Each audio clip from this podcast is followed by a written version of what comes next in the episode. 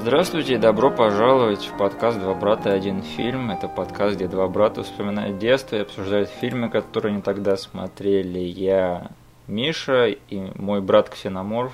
Денис. Да, и сегодня мы начнем, как всегда, с небольшой э, фабрикации аутентичности, чтобы хайпануть на Ютубе, потому что, знаешь, там люди любят Э, яркие личности, яркие э, персонали, и поэтому надо как бы сымитировать то, что у нас тут все не структурировано, да, что у нас все тут естественно, и что мы с тобой говорим на отвлеченные темы тоже. Uh-huh. Да, во-первых, хотел попросить всех опять пойдите, лайкните этот подкаст на Ютубе, не поленитесь, нам это надо, вы нас поддерживаете, мотивируете тем самым. И да, ты переживал по поводу выпуска по динозавру, да, и зря, угу. потому что у этого выпуска просто убийственные просмотры. По-моему, я вчера смотрел у него на вот к концу недели было 4 просмотра. Это меньше, чем у спецвыпуска, которого мы выложили два дня назад. Поэтому я чувствую, ты просто зря волновался, чувак, все нормально, динозавры любят и помнят по крайней мере, один человек в нашем сообществе точно, э, забегая очень-очень далеко вперед, да, у нас Лера обрадовалась очень сильно этому выпуску по динозавру. И потом мне написала, что она сразу же очень сильно разочаровалась, когда его послушала. Да, потому что забавный факт, у моей подруги Леры, у нее небольшая повернутость на всем, э, где есть динозавры, и на всем все про них. Поэтому я чувствовал, что от нее будет какая-никакая реакция, но mm-hmm. как бы я знал, что мне надо остаться честным в своих впечатлениях и никому не пендрить, поэтому я надеюсь, на нас все-таки не обиделся никто из-за того, что мы сказали по поводу этого мультфильма. Кстати, еще небольшая рефлексия по поводу а, выпусков и количества просмотров их. А, я заметил, что на удивление хорошо выстрелил лучше всего за последнее время у нас выпуск по недетскому кино, у него 80 просмотров. Да. Э, удивительно. Э, что еще? И еще я заметил, что Ван Хельсинг собрал какое-то смешное, до смешного этот, не стыдное количество просмотров, у него уже за 500. Да, полтысячи набрал. Я почему-то так и знал, что Ван Хельсинга у нас помнит, любит и каким-то образом этот выпуск должен набрать обороты. И еще я заметил очень-очень странную тенденцию, что у нас три самых просматриваемых выпуска – это «Рука убийца», «Бриллиантовый полицейский» и «Ван Хейсинг». Угу. И во всех этих трех выпусках у меня плохой звук, и барахлил микрофон, и поэтому мне приходилось брать его с этого запасного варианта. Я не понимаю, это что, YouTube так троллит нас, что ли, или каким-то образом я, я на какую-то волну попадаю, что он э, начинает его рекомендовать людям. Это как это вообще работает? У тебя есть э, теория или это какое-то, не знаю, совпадение или теория заговора? Что это такое? Может быть, мне стоит побольше говорить в наших выпусках, а тебе побольше молчать. Это лучший ответ, э, на который я мог рассчитывать на этот вопрос. Я, мне уже интересно, может быть, попробовать опять как зафейрить звук и посмотреть на это количество просмотров, потому что серьезно, есть выпуски, которые... Я даже не скажу, что это три наших лучших выпуска, потому что есть выпуски, которые... которыми я горжусь намного больше, и я бы хотел, чтобы их порекомендовали. Но вот что-то как-то нет и нет. Вот два моих самых любимых выпуска это все наоборот и э, азартные игры. Mm-hmm. И как бы я надеюсь, что как бы они все-таки э, немножечко больше э, разойдутся. Но я смотрю сейчас на азартных играх, на самом деле 120 просмотров, это не так уж плохо. Да. Это нормально, да. Да. Ладненько, а что за фильм сегодня мы обсуждаем? Это классика Жан-Клода Ван Далла и первый голливудский фильм Джона Ву – Трудная мишень, боевик 93 -го года, и я на самом деле не скажу, что этот фильм является частью моего детства, потому что я на самом деле в детстве не сильно любил Ван Дамма, если честно. И для меня этот фильм был таким в поисках священного Грааля, в том плане, что я знал, что это один из самых лучших фильмов с Ван Дамом, и я никак не мог до него добраться. А вот все те фильмы, которые я смотрел с ним, меня не сильно интересовали всякие там в поисках приключений и же с ними. Э, На самом деле фильм Ван Дамма, который является частью моего детства и который я смотрел намного больше раз, чем этот фильм заслуживает. Это фильм «Репликант», где, да, где Ван Дам играет сразу две роли од- э, злодея и героя. Мгм. И это, да, этот фильм еще был моим представлением актерскому таланту Майкла Рукера, который пошел намного дальше своего э, со-коллеги по тому фильму. Странным образом, кстати. И да, помнишь этот странный тренд, когда экшен-герои начали играть по две роли в фильме, да, то есть э, Джет Ли это сделал, эм, кто-то еще был точно. Э, Ван Дам это сделал дважды, по-моему, да. Да, причем он сделал это в глубоких там 90-х, а потом в начале нулевых. То это странно, да, то есть он такой, блин, это получилось так хорошо, что я хочу еще разок. Только в этот раз я буду играть не, двух братьев, которые будут друзьями, а двух братьев, которые будут врагами. Мгм. Вот это драма. А кто еще снимался в двух ролях? Я точно знаю, что это был тренд такой, где вот один экшен-герой играет... А, Джеки! Это же, блин, близнецы-драконы. Да. Один э, брат умеет драться, а другой нет. Кажется, мне попался боец. Один брат бумер, другой брат зумер. Да, блин, я, я люблю «Близнецы драконы». Это точно один из тех фильмов Джек, Джеки Чана, который э, стоит вне его, ну, как бы выделяется на фоне остального его творчества. Мгм. Поэтому «Трудная мишень» для меня это всегда был таким фильмом, который я никак не мог поймать по телевизору, хотя я очень хотел его посмотреть. И я в конце концов до него добрался уже в эру интернета и такой, блин, оно того стоило. Это ожидание, оно того стоило. Я просто получил именно то, что и ожидал. И, в общем, я до сих пор как-то запомнил, что это самый сильный фильм Ван Дамма, по крайней мере, для меня. М. Но мне больше интересно узнать э, твою сторону истории, потому что я так понимаю, ты этот фильм смотрел в детстве. Да. И Причем я, получается, вот сейчас услышав твои слова, я понял, что я, я был главным фанатом Ван Дамма в нашей семье, Мгм. из нас двоих. Потому что я не считаю это... Нет, я не считаю это своим самым любимым фильмом Ван Дамма, Мгм. но тоже немного заспойлерю, как бы забегая вперед, скажу, что я этот фильм сейчас для себя переоткрыл по-новому, совсем с других сторон. Да, мне интересно будет это обсудить, потому что я тоже. Я его не смотрел в эру интернета, я его посмотрел только по телеку в детстве. Ага. И сейчас я его посмотрел первый раз в сознательном возрасте. И это была та еще поездочка. Интересно. Да. Просто вот ты говоришь, что ты был большим фанатом Ван Дамма. Я думаю, это потому, что ты его открыл для себя а, чуть пораньше, чем я, потому что я как бы взрослел в те времена, когда его а, карьера, извините за, за каламбур, очень сильно пошла под откос. Да. Но этот каламбур не все поймут. Прям как фильм «Под откос». Это как тот фильм «Под откос» с Ван Даммом, где э, фильм про поезд, да, Да. и ты мне рассказывал, э, насколько дерьмовый этот фильм, что там есть драка, где экран делится, и по одну сторону экрана дерется Ван Дам, а по другую сторону экрана дерется его этот женская коллега по фильму. Да. Вот это была странная техника, да, у нас будет не одна драка, а будет две драки, они будут происходить одновременно. О, боже. Поэтому я как раз таки вот взрослел вот во времена, когда его карьера очень сильно пошла в не туда. И выходили вот эти вот странные фильмы с ним, типа там «Тайны Ордена» Да. и э, «В аду». То есть он просто зарабатывал бабло, мне кажется, и это были единственные фильмы, куда его брали, да. Просто я на самом деле с большим шоком потом уже узнал, что Ван Дам был большой-большой звездой в свое время. Я-то как бы для себя в детстве думал, что он всегда был примерно вот звездой уровня фильмов типа «Тайна Ордена». А нет, на самом деле, я посмотрел его гонорар- гонорары а, в 90-е. Это же турдом, он за уличного бойца получил 8 лимонов. Да? И даже снимался в камео в сериале «Друзья», где его там все хайпели как большую кинозвезду. И мне вот интересно, что случилось. Это вот его фильмы э, стали одинаковыми, и люди стали от них уставать. Или это просто вот э, жанр боевика, он настолько как-то начал меняться и начал задыхаться, или вот что, у тебя есть какие-нибудь догадки по этому поводу? Посмотрев особенно вот недавно документалку про экшн-фильмы голливудские и про то, как там они тоже рассматривали этот весь феномен, Угу.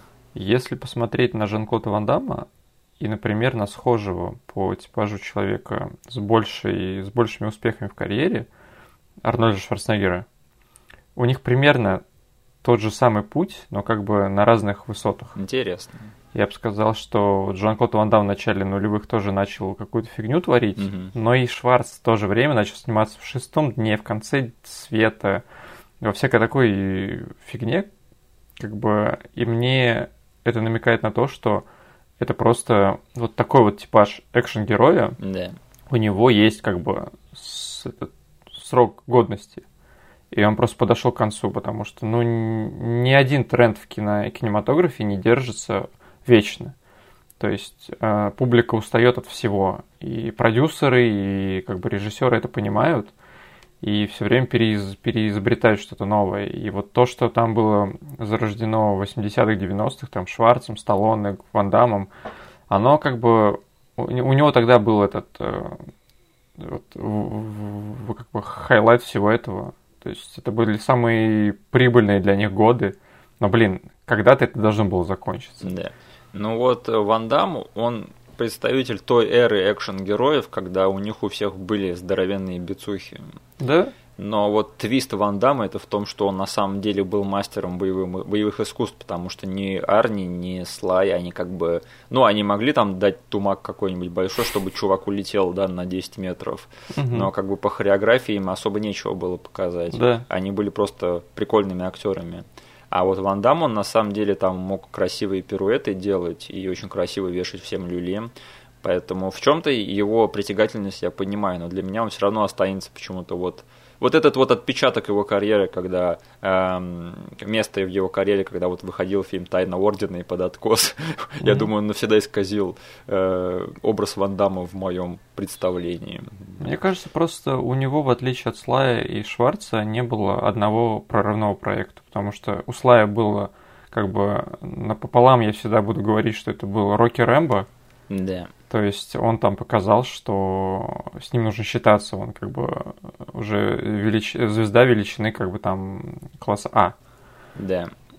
А Шварц же, у него, блин, есть сотрудничество с Кэмероном. Он как бы начинал. Я, я считаю, что если бы с ним не случился Кэмерон, то он бы очень, как бы с большой вероятностью мог повторить то же самое, что Ван Дам делал. То есть он начинал со всяких бескомпромиссов, Геркулесов и прочей фигней, но потом с ним случился Кэмерон, и все. Мне кажется, да, после этого ты- началось. Ты прав. Ван Дам так и не нашел своего Кэмерона, как бы он не, не написал свой сценарий как бы для фильма Рокки какого-то.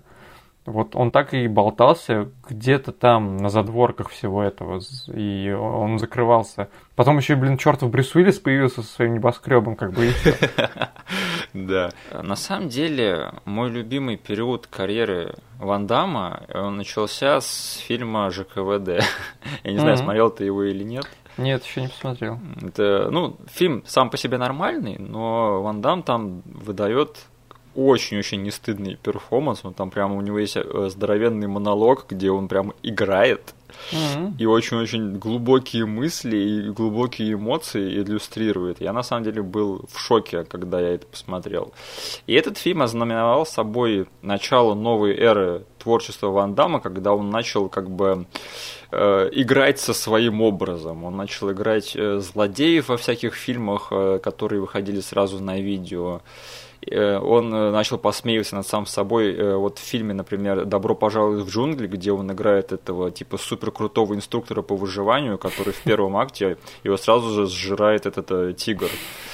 Э, Этот фильм, я не скажу, что он шедевр, но ради Ван Дамма там есть пару моментов, которые стоит того посмотреть.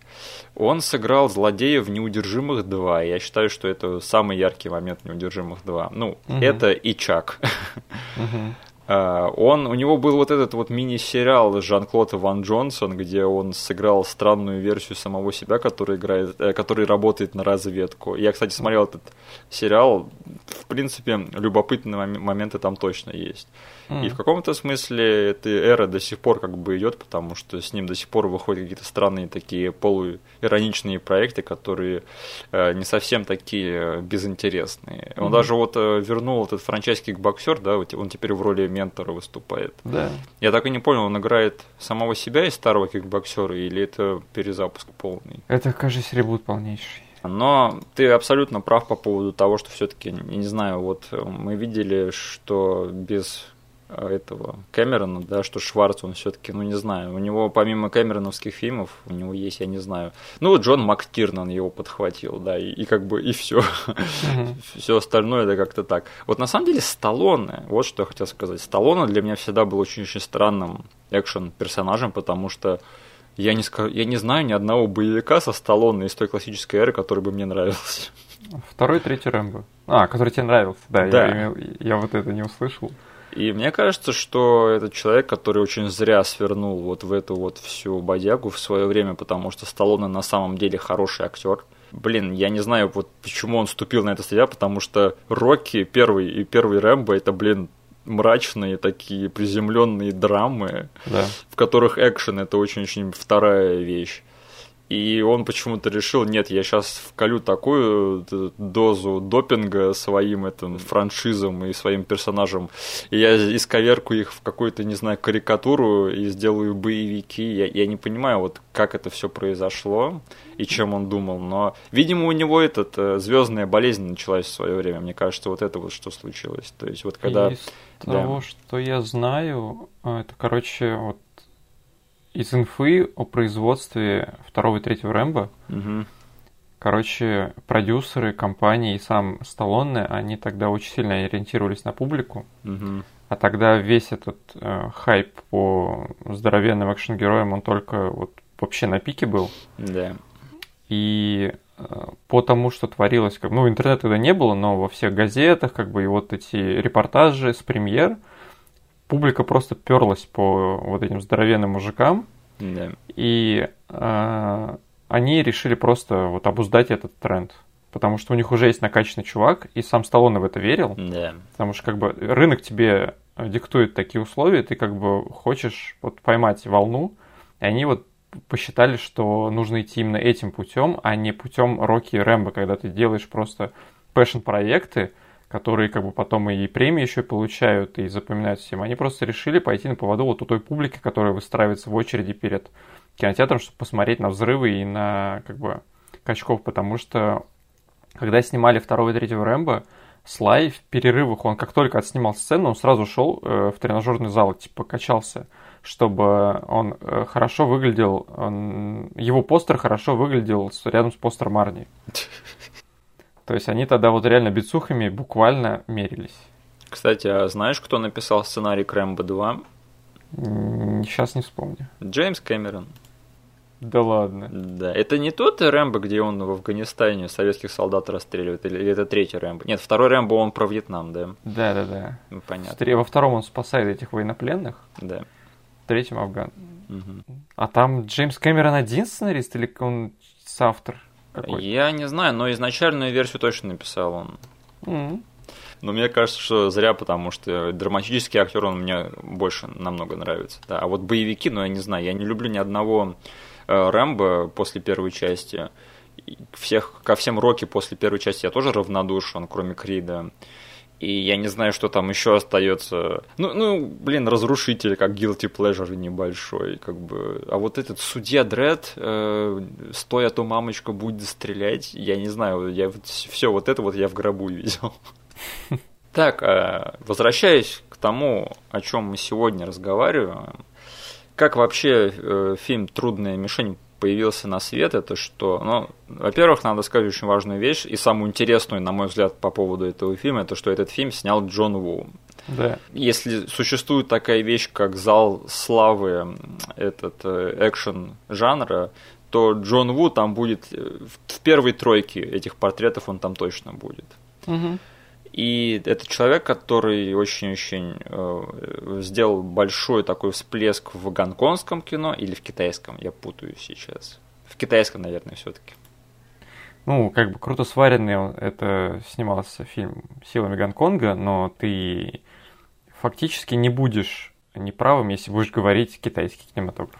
Хорошо, я скажу, он сделал большой всплеск в китайском кинематографе своими mm-hmm. боевиками, которые без дураков сейчас смотрятся лучше, чем 90% голливудских боевиков, которые снимаются сегодня. Mm-hmm. И его очень долго звали в Голливуд, и там было несколько проектов, которые не состоялись. И, в общем, он все время возвращался обратно в Китай и продолжал там работать. И таким образом, вот его последний большой китайский фильм на тот момент это был «Круто сваренный», который я очень рад, что не состоялся какой-то там американский фильм, чтобы были сняты «Круто сваренные». Да, это, пожалуйста. Да. А, ну, в общем, после круто сваренных его уже трудно было игнорировать, поэтому Голливуд посмотрел этот фильм и сказал, нет, все, надо срочно просто тащить сюда Джона Ву, чтобы он снимал кино нам. И вот все люди, с которыми он там работал, они были его фанатами. И Ван Дам был его фанатом, тоже хотел с ним очень долго поработать.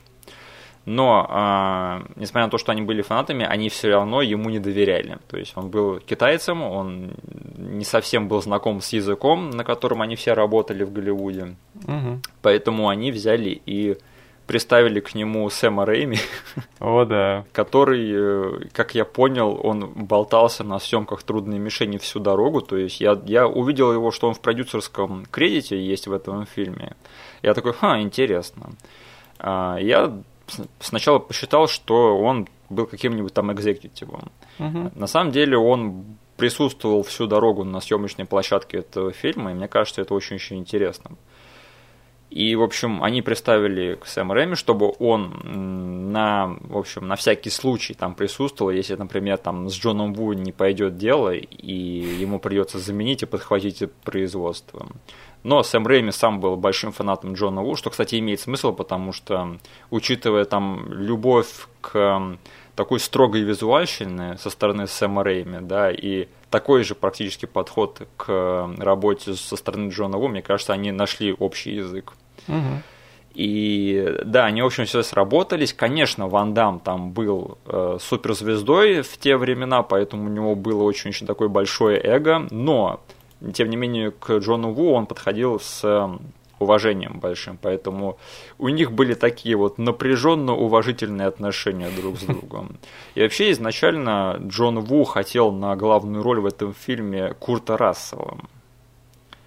Вот это странный выбор. Да, потому что, как я понял, изначально... Этот... Кем был Курт Рассел на тот момент? Он был Джеком Бертоном.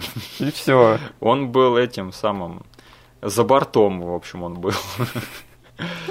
На самом деле, как я понял, этот фильм изначально был немножечко другим, о чем мы впоследствии поговорим. Вот интересно, что как бы это первая такая проба пера Джона Ву на поприще голливудского кино.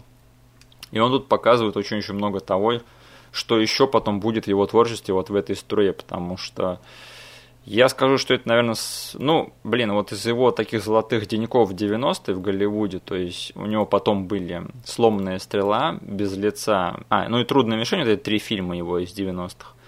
Я скажу, что мне, наверное, «Трудная мишень» нравится поменьше всего в итоге, хотя я давненько не пересматривал «Сломанную стрелу», конечно. Я ее так ни разу не посмотрел до конца. А, блин, ради Траволта этот фильм стоит просмотра. И там твой любимый Кристиан Слейтер, поэтому... Несмотря на, на то, что как бы были свои терки в производстве, этот фильм стал хитом в итоге. И у него даже появился сиквел спустя 23 года. С нашим парнем Скоттом Эткинсом. Скоттом Эткинсом, да. Кстати, Скотт Эткинс, я скажу, что он над собой работает, и в последние пару лет он даже стал хорошим актером. Да. Хм. Так, э, «Трудная мишень» — это кино про э, Ван Дамма. Это кино про, в общем, девушку, которая ищет своего потерявшегося отца. То есть ее отец это какой-то бомж, с которым она дружит по переписке. Но она не знает, что он бомжует. Он, она не знает, что он бомжует. На самом деле он бомжует на улицах Нового Орлеана. И он пропадает. Она приезжает его туда искать. И э, вместе с помощью местного БДСа, да, она нанимает его, которого играет наш парень Вандал, она начинает расследовать его пропажу, и они вместе выходят на организацию, которая устраивает гребаные голодные игры с бомжами в лесах этого при Новом Орлеане. То есть эта организация, она по сути, в общем, ей поставляет вот этих бомжей, которые готовы играть в голодные игры за деньги. И, в общем, устраивают с ними охоту для богатеньких чуваков, да, которые типа заскучали и хотят пострелять по интересным мишеням. Угу. Блин, это гребаный сюжет не боевика из 90-х с Ван Дамом, это сюжет хоррора какого-то, это сюжет хостела. Ну, это сюжет какой-нибудь, знаешь, типа, вот фильм сейчас Блумхаус может снять что-то вроде «Судной ночи» или еще какой-нибудь фигни вот с таким же сюжетом. Да, но как бы тонально этот сюжет должен преподноситься именно как такой как бы некомфортный, да, и стр... да. стрёмный. А этот фильм это боевик из 90-х, и мне вообще непонятно, как вот эта вот задумка попала на этот как бы на радар экшен жанра, потому что это очень странно. На самом деле в 90-е, я так заметил, возвращаясь к тому самому моему любимому фильму «Репликант», да, опять mm-hmm. же, боевик с Вандамом про серийного убийцу, который убивает женщин, потому что он мстит своей матери. Да, вот. а в конце, конечно же, будет сцена с драчкой на кунг-фу, блин. Это странно, то есть вот я помню в 90-е, и это возможно, тренд э, влияние молчания ягнят на американский кинематограф. Но я помню, что в 90-е была волна вот этих вот фильмов с э, экшен-героями, в обстановке детективного триллера, потому что я помню даже у Сигала был вот этот фильм «Мерцающий», по-моему, да, где он охотился за серийным убийцей. Да? Да, и мне кажется, это вот просто как, э, не знаю, рыба с молоком, я не знаю, как, что, какой есть этот, э, какая есть метафора, которая лучше всего как бы иллюстрирует то, когда люди пытаются наложить что-то друг на друга неподходящее. Твоя метафора сюда подходит. Хорошо. Неплохо. И, в общем, я не знаю, накладывать серийные убийства и расследование их с боевыми искусствами, по-моему, это просто отчаянно. Это звучит просто как отчаявшийся жанр. Мне кажется, это было последнее просто его издыхание. Как можно вдохнуть новую жизнь. Поэтому, конечно, трудные мишени не совсем в той самой волне, но вот элемент того, что тут какой-то очень такой некомфортный сюжет, и нам надо сидеть и просто сидеть и чувствовать себя, что нас развлекают экшн-сценами в этом фильме, у меня было такое немножечко сейчас чувство при просмотре сейчас. Да, кстати, я забыл сказать, что этот фильм написал чувак, который, э, которого зовут Чак Фаррер, э, сценарист Человека тьмы Сэма Рэйми, да. Угу. Ну, то есть понятно, как они все там оказались. Да, да. И э, он еще номинант на «Золотую малину» за сценарий к фильму «Не называй меня малышкой», классика Памелы Андерсон. Да. Я, кстати, когда смотрел титры этого фильма, смотрю такой имя Сэма Рэйми в титрах. И у меня почему-то мозг абсолютно как-то не зарегистрировал эту информацию, я даже не узнал это имя, такой, и, в общем, э, мимо меня это прошло. Да? И потом в середине фильма появляется Тед Рейми, я такой, а, а, стоп, там было имя Сэма Рэйми в титрах, я такой, окей, хорошо. Есть хоть один фильм, куда он не протащил своего братана? Нет, такого фильма не существует. На появление Теда Рэйми я никогда не буду жаловаться, потому что это все-таки Джоксер, да? Конечно. Тут только этого Брюса Кэмпбелла не хватало. Блин, вот э, «Трудная мишень» с Брюсом Кэмпбеллом в главной роли, вот это бы фильм, я бы, который я бы засматривал просто э, намного чаще, чем «Трудную мишень» с Ван Дамом. Так, э, я на самом деле в первую очередь хочу поговорить именно про то, что это первый фильм Джона Ву в американском кино, потому что у меня очень-очень много вопросов. И... А у меня нет ответов, Миш. То, что я сейчас описал, сюжет этого фильма, это такая полнометражная версия сериала «Ренегат», да? Ну, типа того. У меня были очень-очень такие похожие впечатления, по крайней мере, от той заставки, э, которую я пересматривал уже в интернета. Стилистически, да. Где там чувак с длинными волосами и в плаще черном, да, бегает, вешает э, люли негодяем и ввязывается в странные непонятные криминальные разборки. И музыка, особенно музыка на, на фоне. Да, да. И мне кажется, что вот как раз-таки сюжет этого фильма надо было не как бы не для полнометражного фильма отдавать, а вот как раз-таки на какой-нибудь эпизод сериала типа «Ренегада». Просто в стилистическом плане этот фильм представляет собой то, вот когда кто-то издевается над боевиками 90-х, он издевается над этим фильмом. Потому что это настолько типичный представитель своего времени, что, я не знаю, вот с циничностью своих, своих лет, да, и с опытом, который я сейчас э, набрал, и с фильмами, которые я смотрел, мне так трудно было воспринимать этот фильм всерьез, при том, что он сам себя воспринимает очень сильно всерьез. И в этом фильме просто все настолько как-то возвышено, ну, возвышено в том плане, что все возведено до абсурда, да, если кто-то там в кого-то стреляет, то тот улетает там на 10 метров, да. Ван Дам там делает просто вот эти пируэты бесконечные в слоу-моушене и взлетает там на 15 метров над э, уровнем земли. Потому что вот все эти вещи, да, они же в итоге потом будут все работать в э, фильмах э, Джона Ву, который он снял в Америке, да. Да.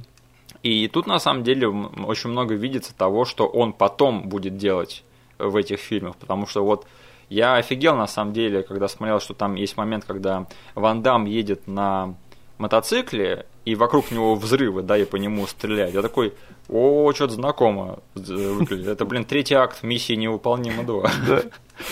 И еще есть момент, когда Ван Дам и Арнольд Вослоу, они стоят спина к спине. О, да. Э, и между ними это их разделяет только стена. Они разговаривают друг с другом, и потом они оборачиваются и начинают друг друга стрелять. Звучит знакомо, не так ли? Чертов без лица. Да, да. Но а, как бы в чем ингредиент, какой был в без лица, в сломанной стреле и в этом. А, ну и все, как бы, да, потому что все остальные американские фильмы Джона Ву, я тоже не скажу, что они сработали. Но вот в этих фильмах все-таки в них был элемент юмора. То есть и было. Там вот не Кейдж, Джон Траволта. Я вот на самом деле, я понимаю, насколько сейчас они э, заставили просто работать тот фильм, и чего не хватало вот э, этой Э, трудные мишени. Вот, блин, не хотелось бы немножко юморка, чтобы этот фильм не так сильно себя всерьез воспринимал.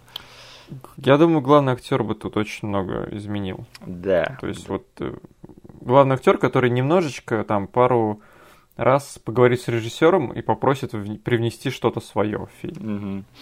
И просто я еще читал, что на тестовых просмотрах очень много людей жаловались на странный монтаж, то есть очень-очень много этих кроссфейдов и этих слоу-моушена, они тоже на это жаловались, и пару людей даже выходили как бы с просмотром.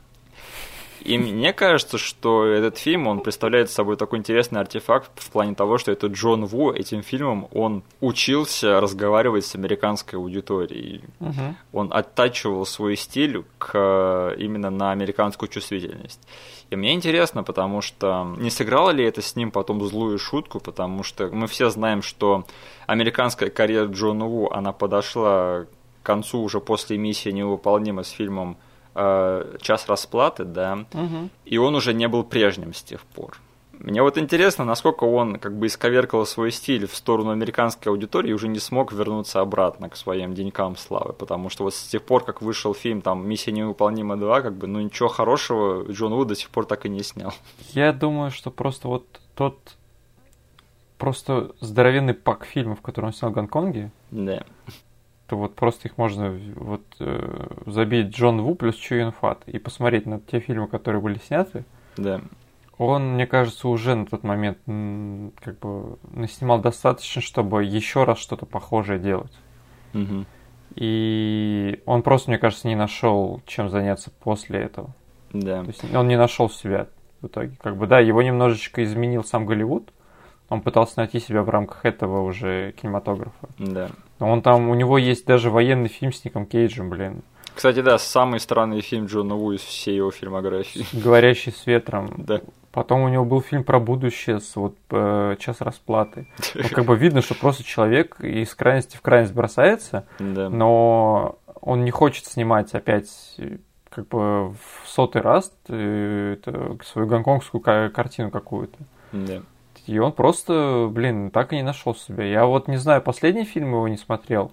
То есть, э, прям вообще какие там с 15 -го года с, э, и что там у него выходило, я вообще за ним не слежу. Он снял, кстати, боевик э, пару лет назад, и я прямо обрадовался, думал, Джон Ву сейчас вернется, и он оказался дерьмом.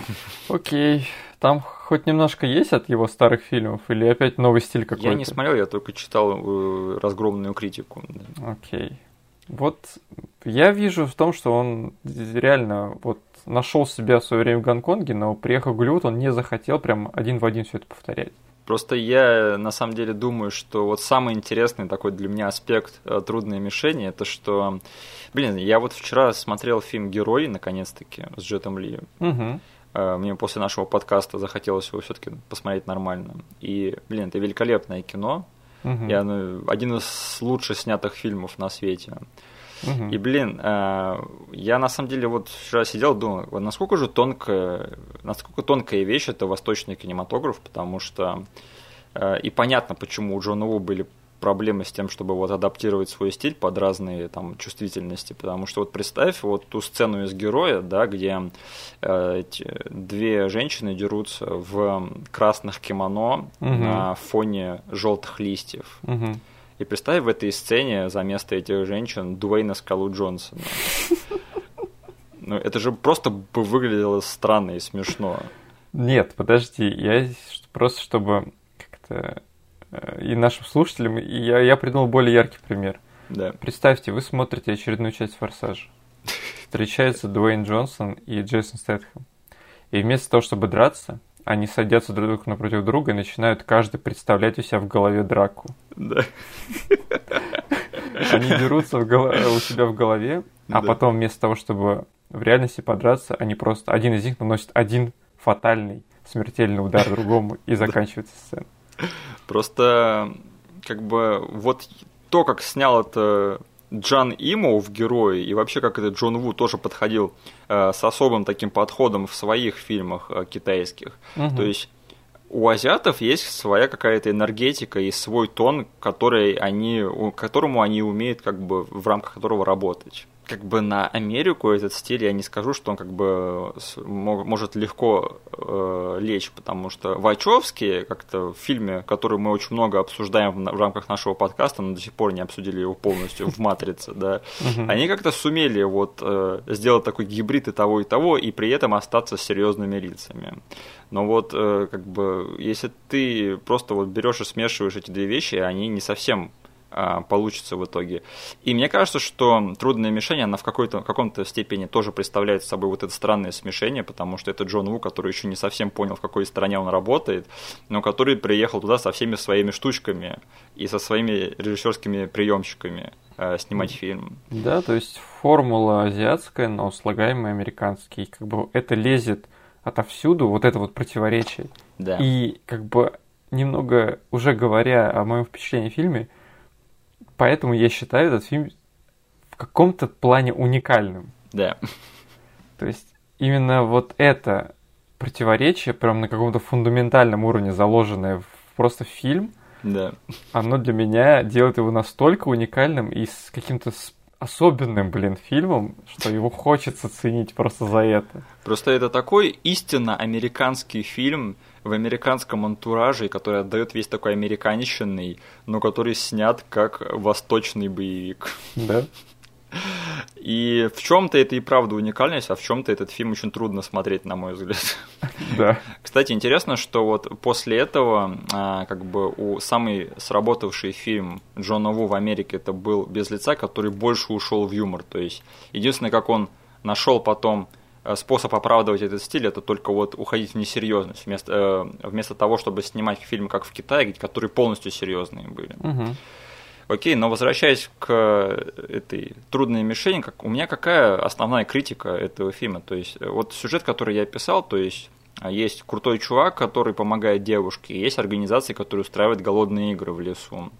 Как бы, ну, очевидно, все идет к тому, что на самих наших главных героев э, откроют охоту. И меня взбесило, что это происходит только в последней трети этого фильма. Мгм. Все остальное это какая-то странная детективная линия, которая происходит в рамках одной улицы. И эта детективная линия еще странная, потому что там вот есть сцена, где наши герои приходят допрашивать чувака, который поставляет бомжей э, э- этой организации. И там, в общем, эта сцена заканчивается тем, что там в углу появляется Арнольд Вослоу, который стоит и улыбается злодейской ухмылкой. Угу. И они такие, типа, и на этом эта сцена и заканчивается. То есть у них никаких вопросов к тому, почему он там стоит и ухмыляется как злодей. То есть они такие, этот чувак точно что-то знает? Нет, нет, он просто тут стоит и ухмыляется. Как бы. И фильм просто идет дальше. То есть детективы из наших героев не очень.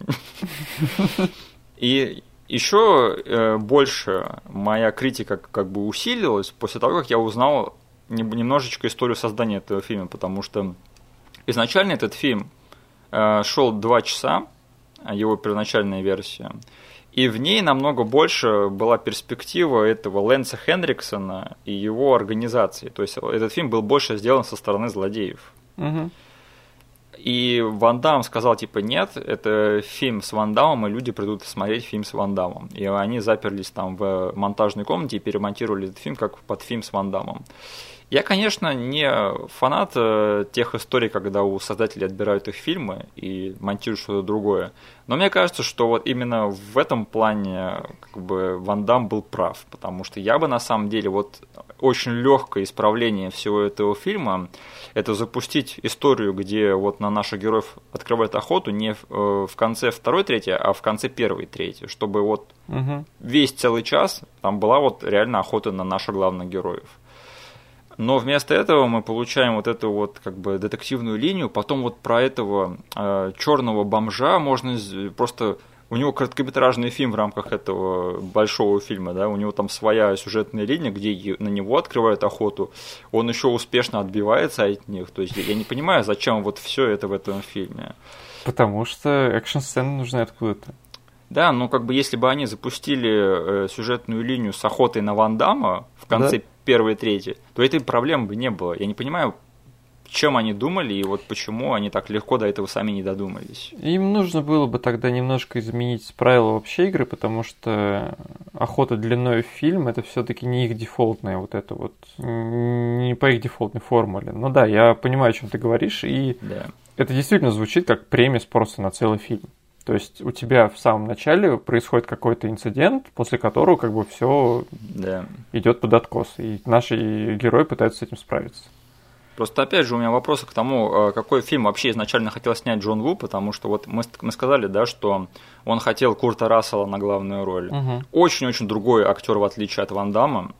И мне кажется, что вот изначально Джон Ву хотел снять как раз-таки обычный такой криминальный фильм с перестрелками, но как бы Ван Дам, он все-таки больше про эти э, боевые искусства. Угу. И я читал, что как бы Джон Ву именно в процессе создания этого фильма до него дошло это, как бы он не сначала как бы понял, э, что перед ним все-таки мастер. И он уже как бы задним числом начал делать из этого фильма вот как раз-таки фильм про драки. Угу. И мне как бы больше хотелось, чтобы как раз-таки фильм был про это, потому что на самом деле вот когда экшен начинается уже в финальной трети, да, для меня этот фильм начинает работать. То есть все до этого как бы я смотрел не совсем с большим интересом, но когда экшен начинается, и когда вот начинается это насилие, вот как, полнейшее как бы э, такое завышенное и доведенное до абсурда, да, где там люди взрываются и, в общем, начинает э, твориться просто мракобесие полнейшее. Как бы это круто, да. Проблема как бы в том, что мне хотелось бы этого больше, и чтобы это больше как бы нормальнее было равномерно по всему фильму. Вот так вот. Угу. Поэтому да, еще я подумал, что у меня претензии к этому фильму, потому что я случайно посмотрел расширенную версию, но потом я узнал, что разница между этой версией и театральной всего 3 минуты, поэтому это не, не поэтому, да. Блин, я так и знал, что я смотрел расширенную версию, черт возьми. Потому что у меня субтитры ехали просто черт знает как. А, ты тоже смотрел расширенную? Да, причем я скачал субтитры для дефолтной версии, как выяснилось. И я по ходу фильма, мне там на плюс-минус 15 секунд приходилось их дергать, чтобы продолжать хоть как-то смотреть. В общем, да, у тебя какие-то такие же впечатления или как-то получше, ты тоже говорил, что ты переоценил этот фильм сейчас. У меня вообще другие впечатления, то есть у меня нет никаких претензий к этому фильму по структуре, потому что вся вот эта часть, где идет отстойная детективная история, где, блин, Ван Дам ходит в слоумо по этому городу под э, под темку из Ренегада. Под тринканье гитары, да. Типа, это мне... Мне так нравилось на все это смотреть, то есть это настолько кринжово для меня выглядело, что я просто получал удовольствие от каждого кадра. Да. Просто тут самая банальная сцена, которая бы супер банально и плоско была бы снята в любом другом фильме от любого другого режиссера, она настолько, настолько выпукла, настолько гипертрофирована тут снята, что я просто сидел с дурацкой ухмылкой весь фильм. А, то есть для тебя этот фильм сработал в том плане, что ты как бы посмеивался в, э, за этот фильм, да? Да, то есть я просто, я и себе поражался, насколько я мог, насколько я умудрился забыть, что из себя представляет этот фильм, потому что в детстве я его смотрел как просто дефолтнейший боевик. Да, да. И я вообще не понимал всех этих вещей. Но тут, блин, когда наша главная героиня приходит, например, в полицейский участок, там в Новом Орлеане какая-то забастовка копов, нету никаких копов э, в участке, сидит только начальник, который отмечает свой день рождения, сама собой говорит, хочет задуть свечку, ее прерывают, она запихивает ее в документы. Это все так, это надо видеть, говорю, просто вот я почему-то сразу представлял, что рядом со мной сидит Илья, да. И он просто кукожится от этого пафоса, ему нравится это все. Вот он, мы очень давно с ним хотим посмотреть вместе этот фильм Кобра ага. с Сталлоне. Он типа считает это эталоном вот такого пафоса. Но я, блин, вот сейчас со всей ответственностью заявляю, что «Трудная мишень», снятая Джоном Ву с Ван Дамом, она перебивает любой голливудский пафос, потому что это что-то уникально снятое, блин, с задранным носом. Это, это просто больше ни у кого никогда это не получится. Только если этот чувак не будет это пародировать. Угу. Но это уже совсем другой будет. Тут это все снято сери- на серьезных щах. Да, я на самом деле сейчас пытаюсь вспомнить какой другой такой пафосно-кринжовый боевик из 90-х я могу сейчас вспомнить, и что-то что-то ничего не приходит на ум. Вот просто его эти э, планы, э, точнее, ракурсы камеры, они настолько добавляют сока этим сценам. Да эти тоже монтажные склейки, которые, блин, в стиле каких-то э, лукасовских переходов, блин. Это даже игра главной актрисы, она это просто вишенка на торте.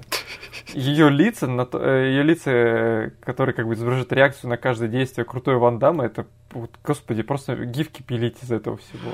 Да, давайте мы возьмем актрису, чья главная задача в этом фильме это будет смотреть, как круто Ван Дамм и поражаться этому. Это, я не знаю, по-моему, я сейчас открыл для себя новое guilty pleasure какое-то, потому что я забыл и вообще я не въехал все время, насколько это уникальный по съемке фильм. Мы можем поговорить о том, насколько после Рыбакопа, да, в народ ушла вот эта вот сценарная загогулина у копов забастовка. Да. Мы только пару недель назад говорили о фильме с точно таким же сюжетным моментом, блин. И у меня уже, не знаю, какое-то желание пойти и нагуглить все остальные фильмы, где это использовалось, потому что это настолько как-то уже, опять же, э, это и плохо, да, но и в рамках этого фильма это и хорошо, потому что это настолько как, как-то артефакт этого своего времени, что типа используют такой сюжетный момент.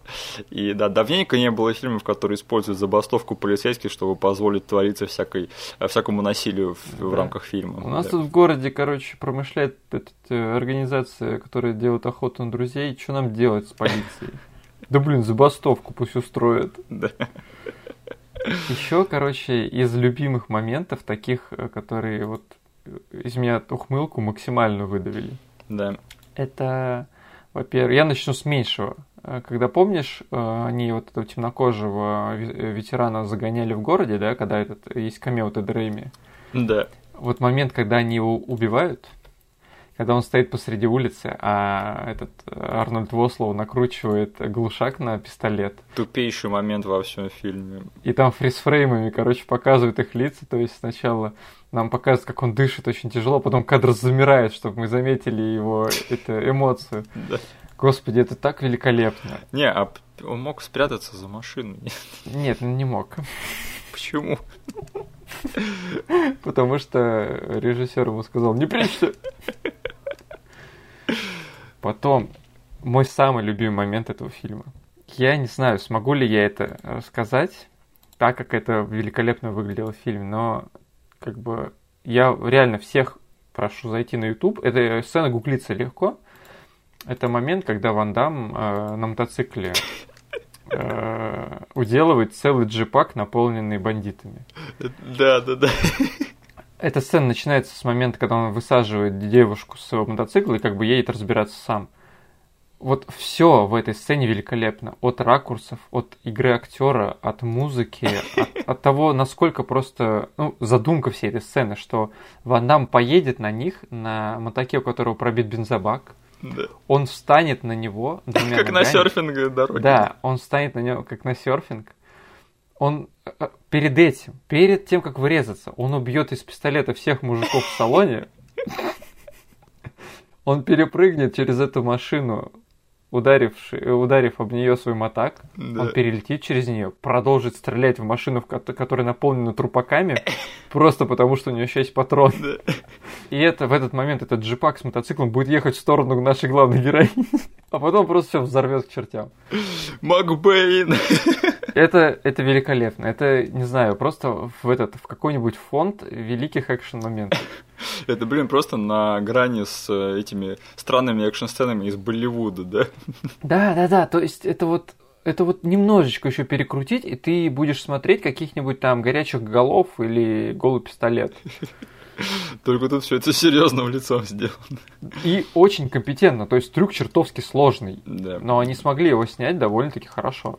Ну вот, блин, мне бы хотелось больше вот этого, и чтобы этого, это было... Вот ты сейчас говоришь про этот момент, он происходит на 55-й минуте фильма. Да. Как бы, до этого там в этом во всем фильме одна драка в начале, где там этот он с гопниками дерется, Мгм. и все остальное это вот просто один голый пафос и странный криминальный сюжет. А ты помнишь э, реакцию Ван Дамма на взрыв этого джипака? М, Ну так смутно, а что он, Он, там? короче... э, Он там крикнул, делает fuck yeah. Да, он крикнул «Yeah!» Отлично.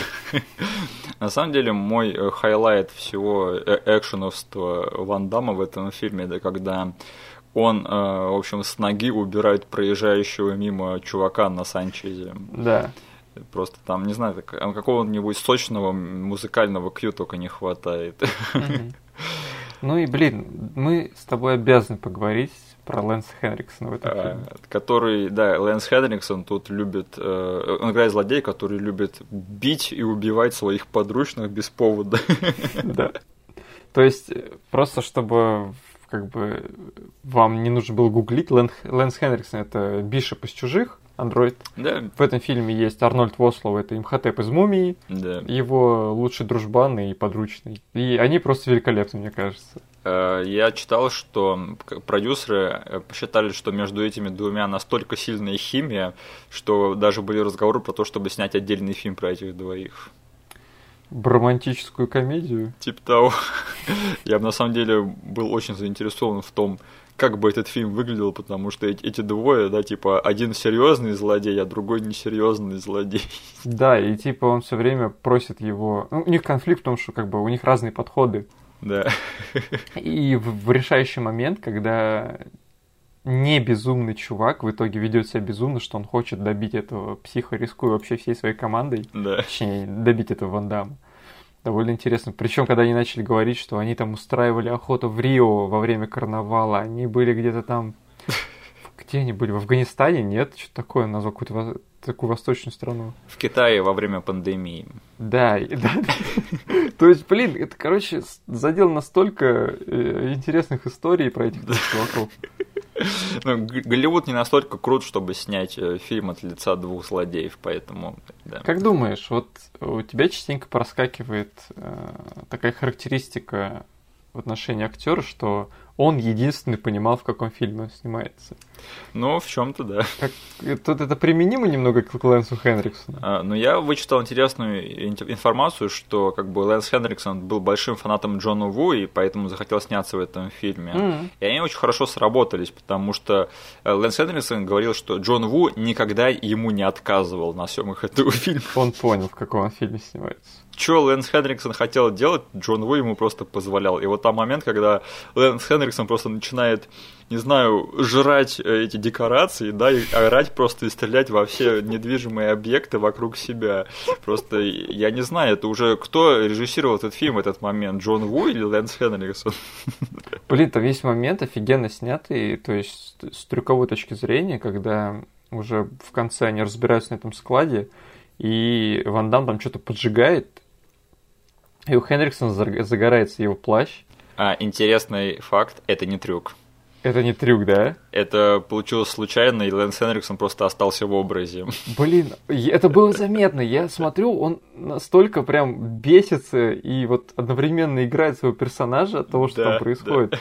Это, блин, уникальный случай. Уникальный случай за уникальным случаем в этом фильме идет. То есть э, любой другой актер, особенно сейчас, он бы подал в суд на производство, да. А Лэнс Эриксон такой, снимаем, снимаем, камеры не останавливайте, я тут да? сейчас доиграю в образе, остался вообще. То есть, блин, у главного злодея по ходу заварушки загорелся плащ, он бесится от этого, скидывает его с себя и продолжает драться с главным героем. Я в чем-то как бы понимаю их амбицию снять. Э, вот я, я говорил, что этот фильм изначально был больше с точки зрения снят с, э, с персонажей Лэнса Хенриксона и Арнольда Вослоу, да. Но опять же, мне просто хотелось бы побольше вот этого вот over the top экшена, который творится в последней трети. Как бы если бы этого было побольше вот в первой половине, как бы у меня бы вопросов намного меньше было. Угу. Ну и я еще в детстве начал переться а потом я еще раз даже несколько раз встречал в видеоиграх отсылки на пистолет Лэнса Хенриксона. Mm. То есть он, знаешь, вот он, конечно, не на одной строке там с иконическими пушками вроде там Рубакоповского, да, или этого да. как это у пистолета грязного Гарри, но вот для любителей боевиков 90-х он очень близко, потому что это прям фишка персонажа. Да, да. И он того заслуживает быть в пантеоне вот этих звездных э, пушек. Да, я даже в какой-то игре даже ставил модификацию на пушку, и там вот прям было написано, типа, Lance Henriksen Gun from Hard Target. Пока ты говорил, я тут наткнулся на еще один момент, который идеально иллюстрирует накал страстей и экшена в этом фильме. Это когда а, вот Ван Дам поворачивается к чуваку и расстреливает его из двух пистолетов. Да. Потом он берет с вертушки, прописывает этому уже полумертвому чуваку ногой. Продолжает расстреливать. В рожу, да. А потом еще добавляется этих двух пушек ему. Что сделал этот чувак Ван Дам? Он что, убил его семью, что ли? А, да, когда этот э, Арнольд Вослоу погибает, Лэнс Хедриксон очень так драматически отыгрывает этот момент, что прям я не знаю, какие отношения между, были между этими двумя. Блин, это великолепный фильм. Ну и, конечно же, Уилфорд Бримли, да, который я забыл, что он в этом фильме. который тоже появляется, который играет какого-то самогонщика, да, который живет в лесу. Ну, типа, это учитель э, Вандама, да, он просто научил Вандама, отправил в город его зарабатывать, а сам остался наконец-таки наедине со своим самогонным аппаратом. И там есть момент, когда он там взрывает свою эту дачу и, и скачет, в общем, на лошади на фоне этого взрыва и с пушкой. Это очень смешной момент. Его, блин, просто хочется вожди распечатать и на рабочий стол поставить. Это звездный час Уилфорда Бримли. Не знаю, вот эта композиция, это, возможно, одна из самых американских вещей, которые я когда-либо видел в своей жизни. Это как поэзия. Да, то есть какой-то американский старикан, реднек, блин, скачет с луком наголо на лошади, а за днем взрывается его сарай. А, на секундочку, Ван Дам тут играет э, человека по имени Ченс Вудрю, который мечтает попасть на какую-то лодку и куда-то уплыть из Орлеана. Это его, это его, да, э, как-то э, цель в жизни. Куда он хочет уплыть еще раз? Обратно во Францию, в Бельгию, что ли? За океан, да. И не попасть на айсберг по пути. Кстати, этот, этот, из, это ты хорошо сейчас подметил.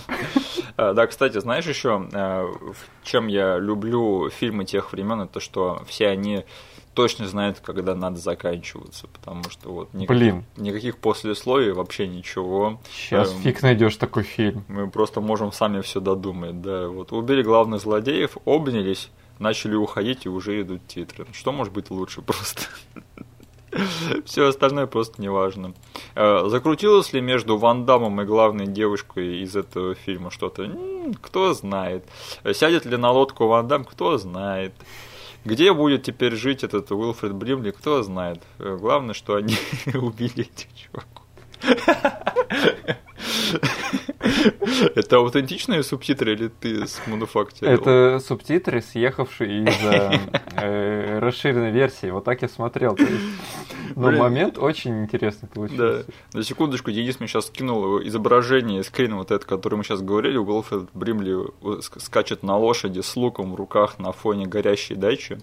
И он, меня сейчас на, на самом деле подмывает. Вот мы что поставим на скриншот на ютубе к этому фильму, да, Ван Дамма или вот это, это изображение, потому что я не знаю, как бы по, по, по идее, это фильм Ван Дамма, но как бы это, это изображение, от которого очень трудно отказаться.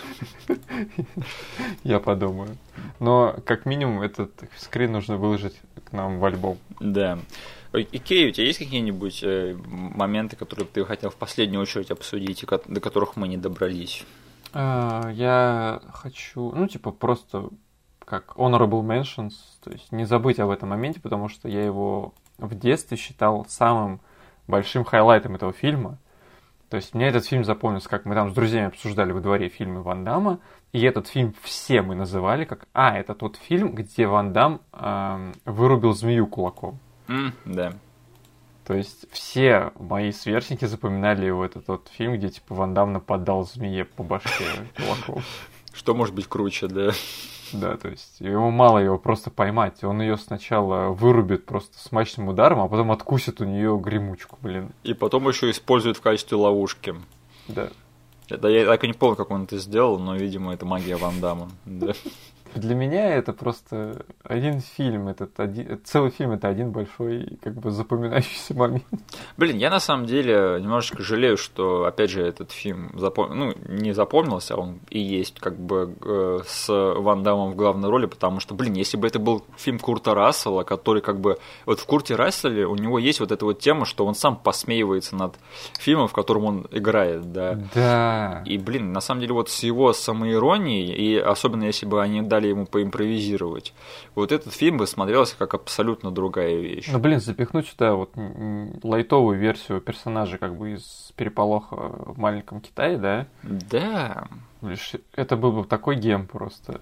Или, не знаю, еще лучше самого персонажа из маленького Китая, чтобы Джек Бертон там ходил и с серьезной рожей, но опять же с актерским стилем Курта Рассела вот отвешивал все эти ванлайнеры. Вот это было бы гениально. Да, просто дальнобой заехал в Нью-Орлеан и началось, завертелось, закрутилось.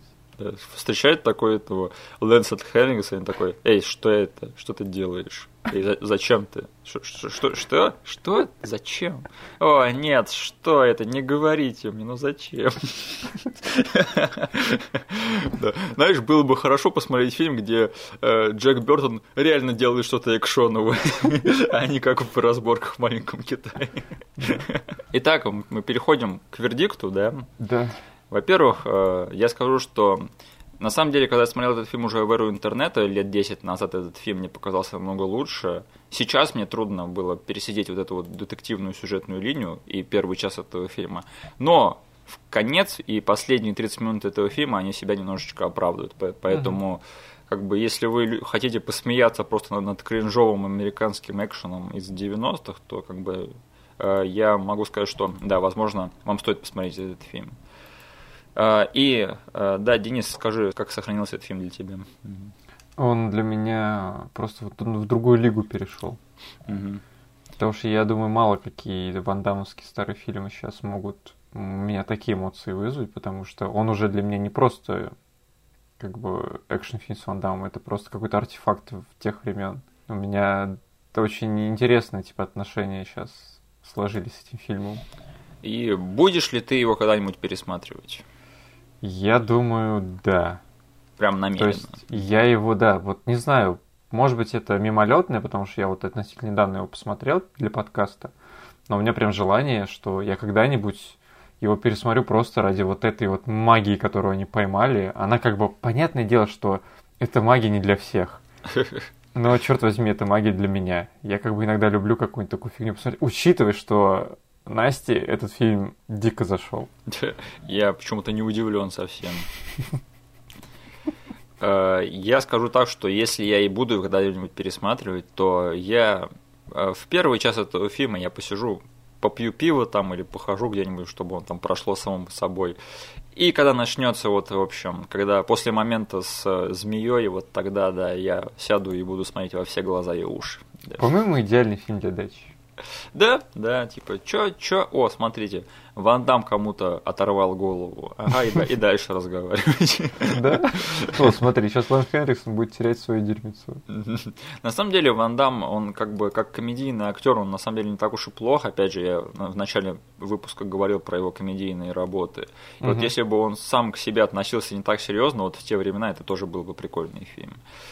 потому что, блин, моменты в «Добро пожаловать в джунгли», когда он там выбегает и главному злодею отвешивает ему, опять же, с вертушки свой фирменный, и очень долго в слоу-моушене затягивает свое Типа он уже сам начинает издеваться над тем, как он долго делает вот эти вот звуки в своих фильмах. Ну и да, это сцена пьяного кикбоксера танцующего. Что может быть лучше? Да. Жан-Клод Вандал, почему-то так серьезно стал к себе относиться. Ладненько, тогда переходим к финальной части нашего подкаста. Э, во-первых, Настя нам порекомендовала, точнее мне сказала посмотреть Handmaiden, да. Угу. И я скажу, что, Настя, я тебе уже сказал, что я не смотрю фильмы Миядзаки, поэтому мы посмотрим, да. Э, и Максим нам порекомендовал вместо динозавра мультсериал Primal, по-моему, Геннадия Тартаковского, да? Да. Я наслышан про этот мультсериал, но я э, к сериалам и к мультфильмам, особенно к мультсериалам, я отношусь достаточно прохладно, поэтому я, это не совсем для меня. Но если кто-то для себя там почерпнул для себя этот сериал, поэтому я надеюсь, что э, вы его посмотрите и насладитесь. Так что, да. А я его посмотрю, потому что он у меня был в списке, но я про него забыл. Э, точнее, он я его в список добавлял до его релиза. Интересно. И я просто проморгал момент, когда он вышел. Я видел... Так что спасибо, э, Макс. Я видел нарезку этого мультсериала. Выглядело красиво. Угу. Так что так, э, лайкните наш выпуск этот э, на Ютубе, не поленитесь, нас это мотивирует, нам, нас это радует, пожалуйста, сделайте это, да, не, не забудьте. И на следующей неделе, Денис, у нас стадо пойдет. Да? Просыпайся, Денис, стадо пошло. Наконец-то оно пошло, блин. Наконец-то. Если вы поняли, о чем мы сейчас говорили, то напишите в комментах или напишите мне, э, обсудим, порадуемся, да. Даже если это неправильная догадка, все равно пишите. Ладненько, спасибо, что нас слушали. До следующего раза. Всем пока и спасибо.